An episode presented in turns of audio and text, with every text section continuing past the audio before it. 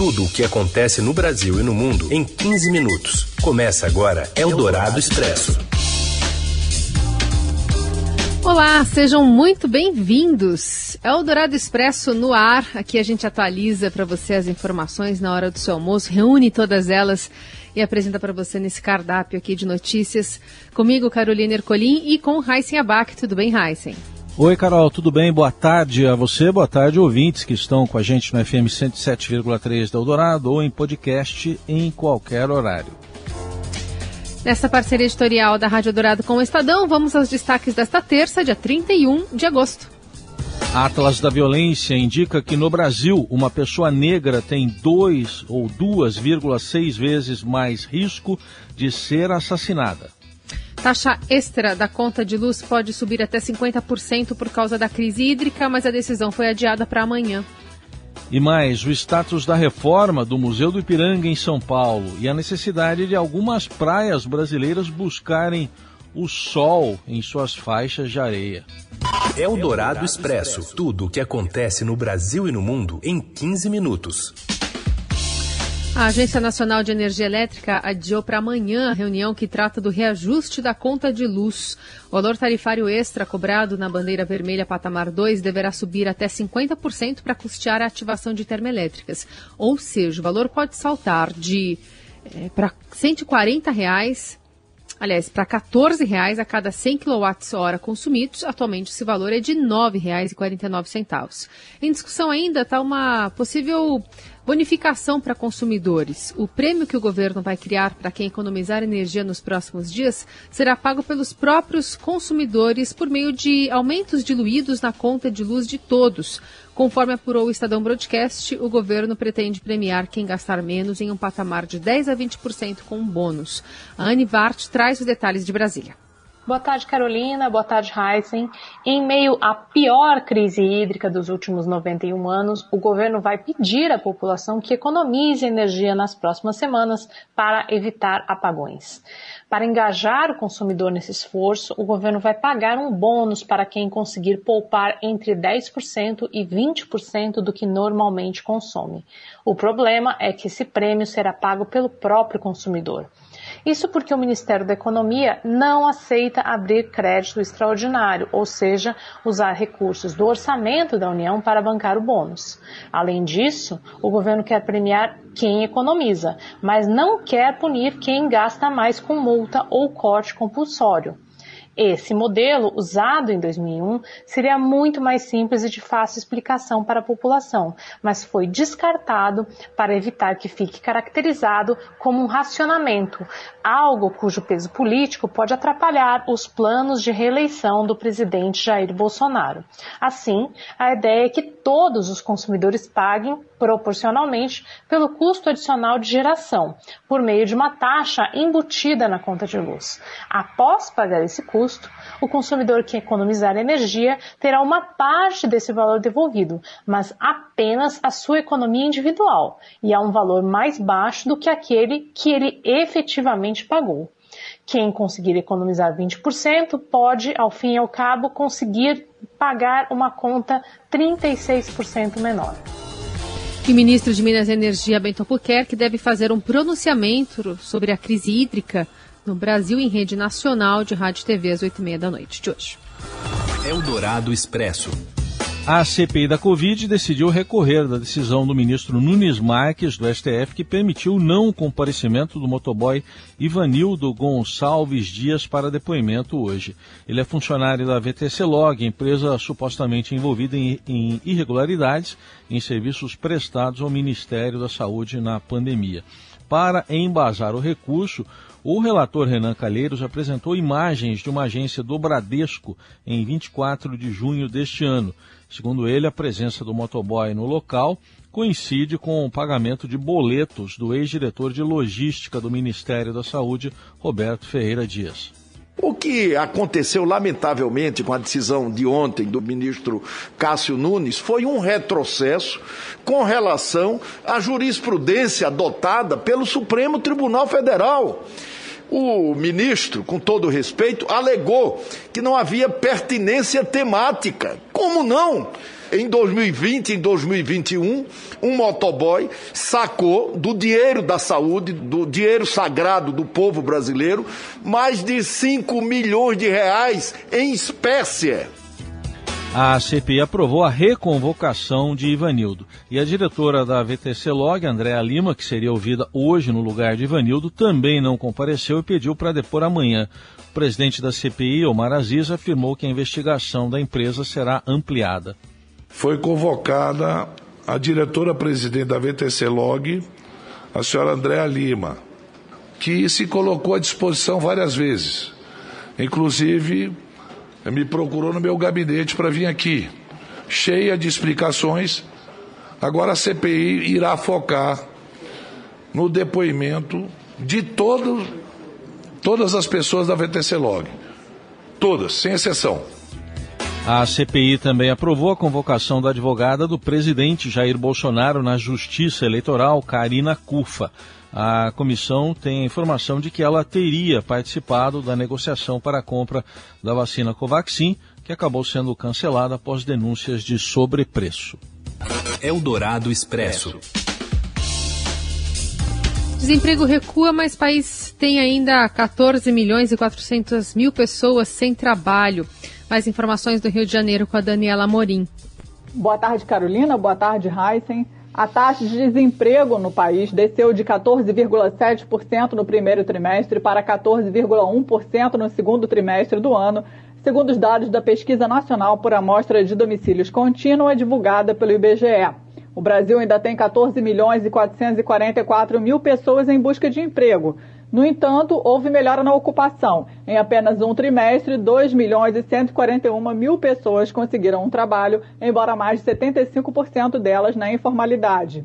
Segundo o IBGE, o mercado de trabalho mostra que começa a se recuperar do choque provocado pela crise sanitária. A melhora é impulsionada pelo avanço da vacinação da população contra a Covid. Porém, embora haja mais pessoas trabalhando, a massa de salários em circulação na economia ficou 0,6% menor do que no primeiro trimestre deste ano.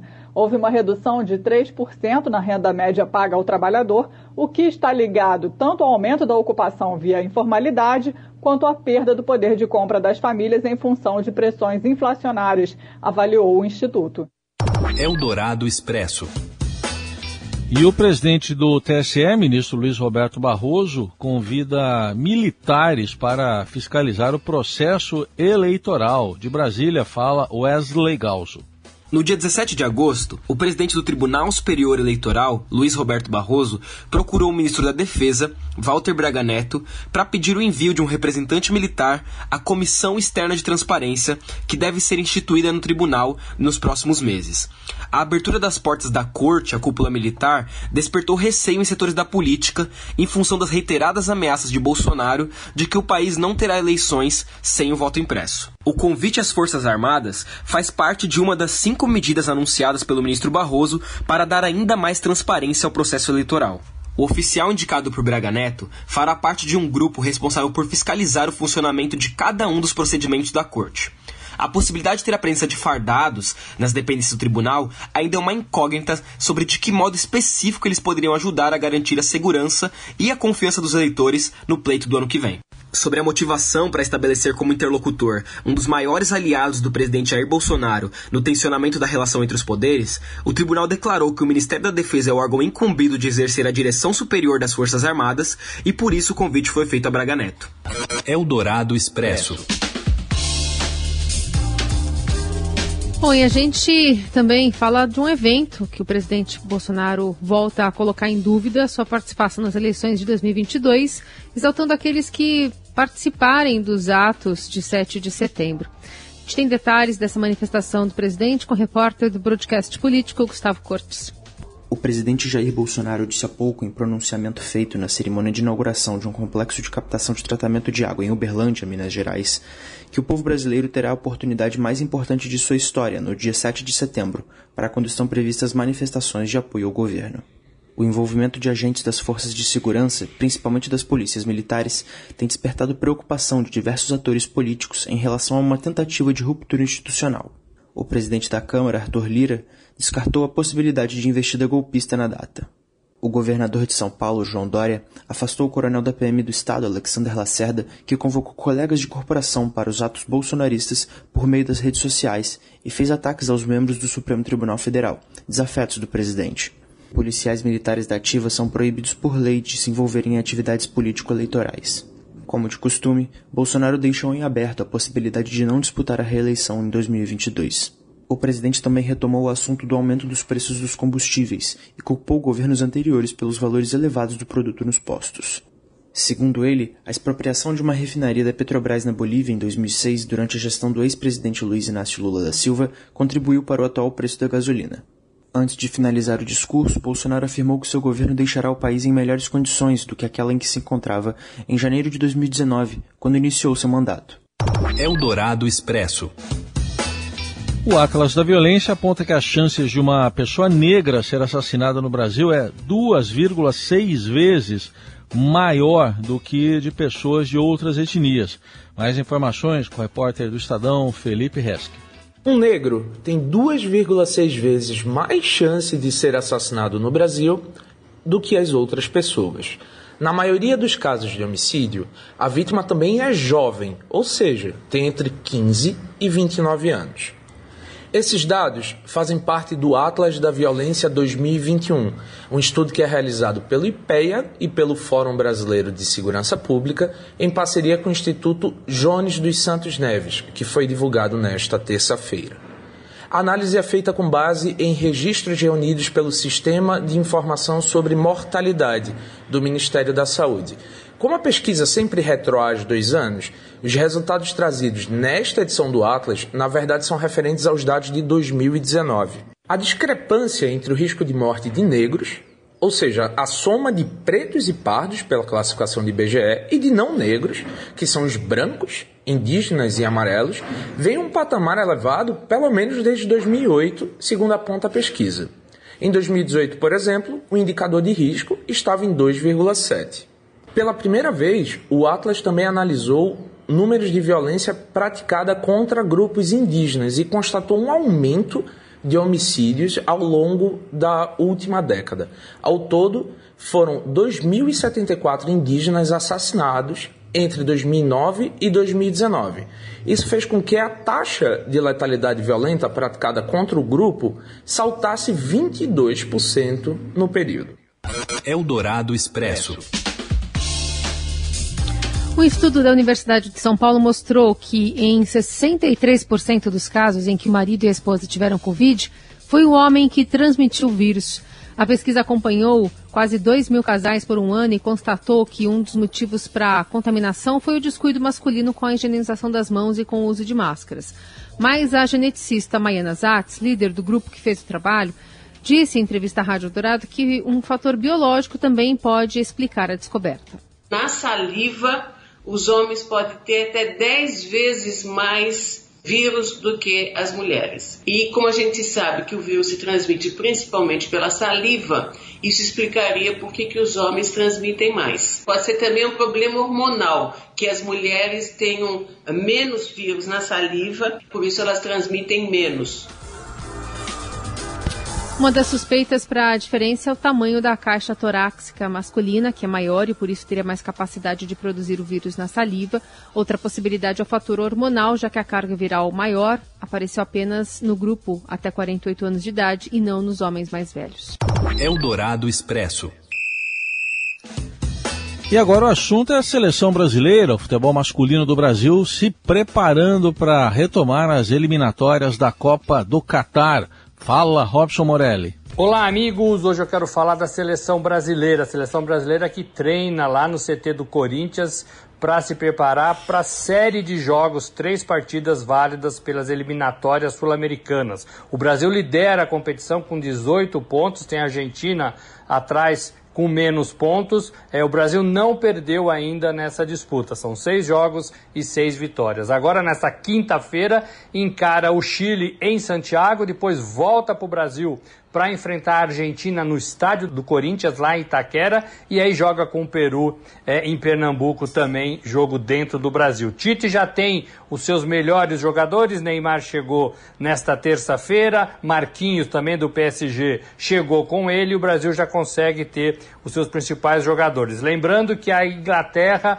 não liberou os atletas porque os jogadores vindo para o Brasil teriam que depois voltar para a Inglaterra, ficar 10 dias de isolamento, quarentena e só aí serem reaproveitados pelos seus respectivos times. A Liga Inglesa não concordou com isso e decidiu não liberar os seus jogadores sul-americanos. No Brasil, o Tite perde o Alisson, o Ederson, o Thiago Silva, o Fabinho, o Fred, o Gabriel Jesus, o Richardson, que faz bastante gols, e o Roberto Firmino, ótimo centroavante, além do Rafinha, que também foi chamado dessa vez. É isso, gente. Falei, um abraço a todos, valeu. Eldorado Expresso.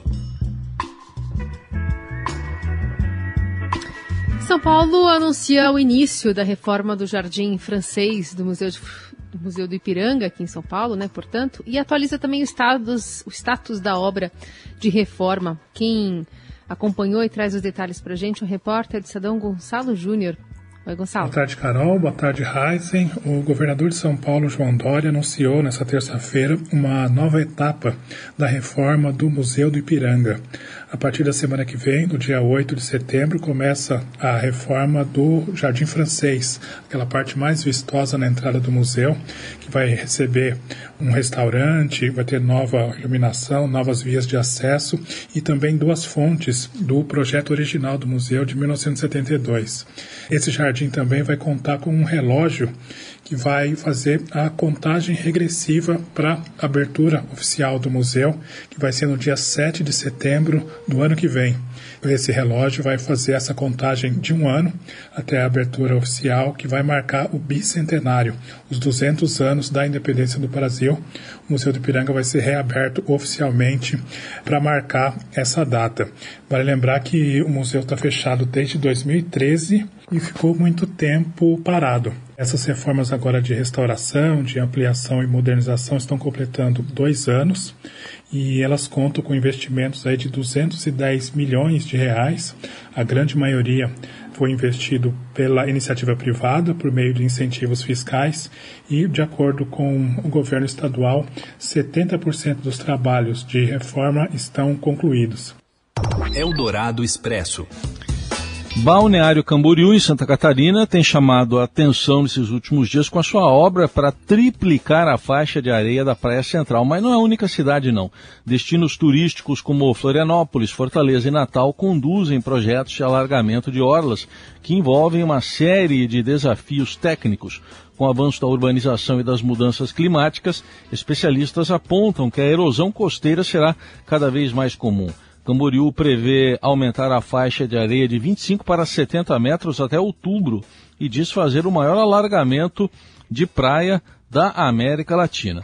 Mas a obra não deixa de ser criticada, até porque foi motivada pela ação do próprio homem que construiu arranha-céus à beira-mar, que agora fazem sombra na praia depois do meio-dia. E assim a gente encerra o Dourado Expresso desta terça-feira. Amanhã já é setembro e a gente volta com uma nova edição. Valeu, Heisen. Valeu, Carol. Gente, obrigado pela companhia. Uma boa terça. Até amanhã. Você ouviu Eldorado Expresso tudo o que acontece no Brasil e no mundo em 15 minutos.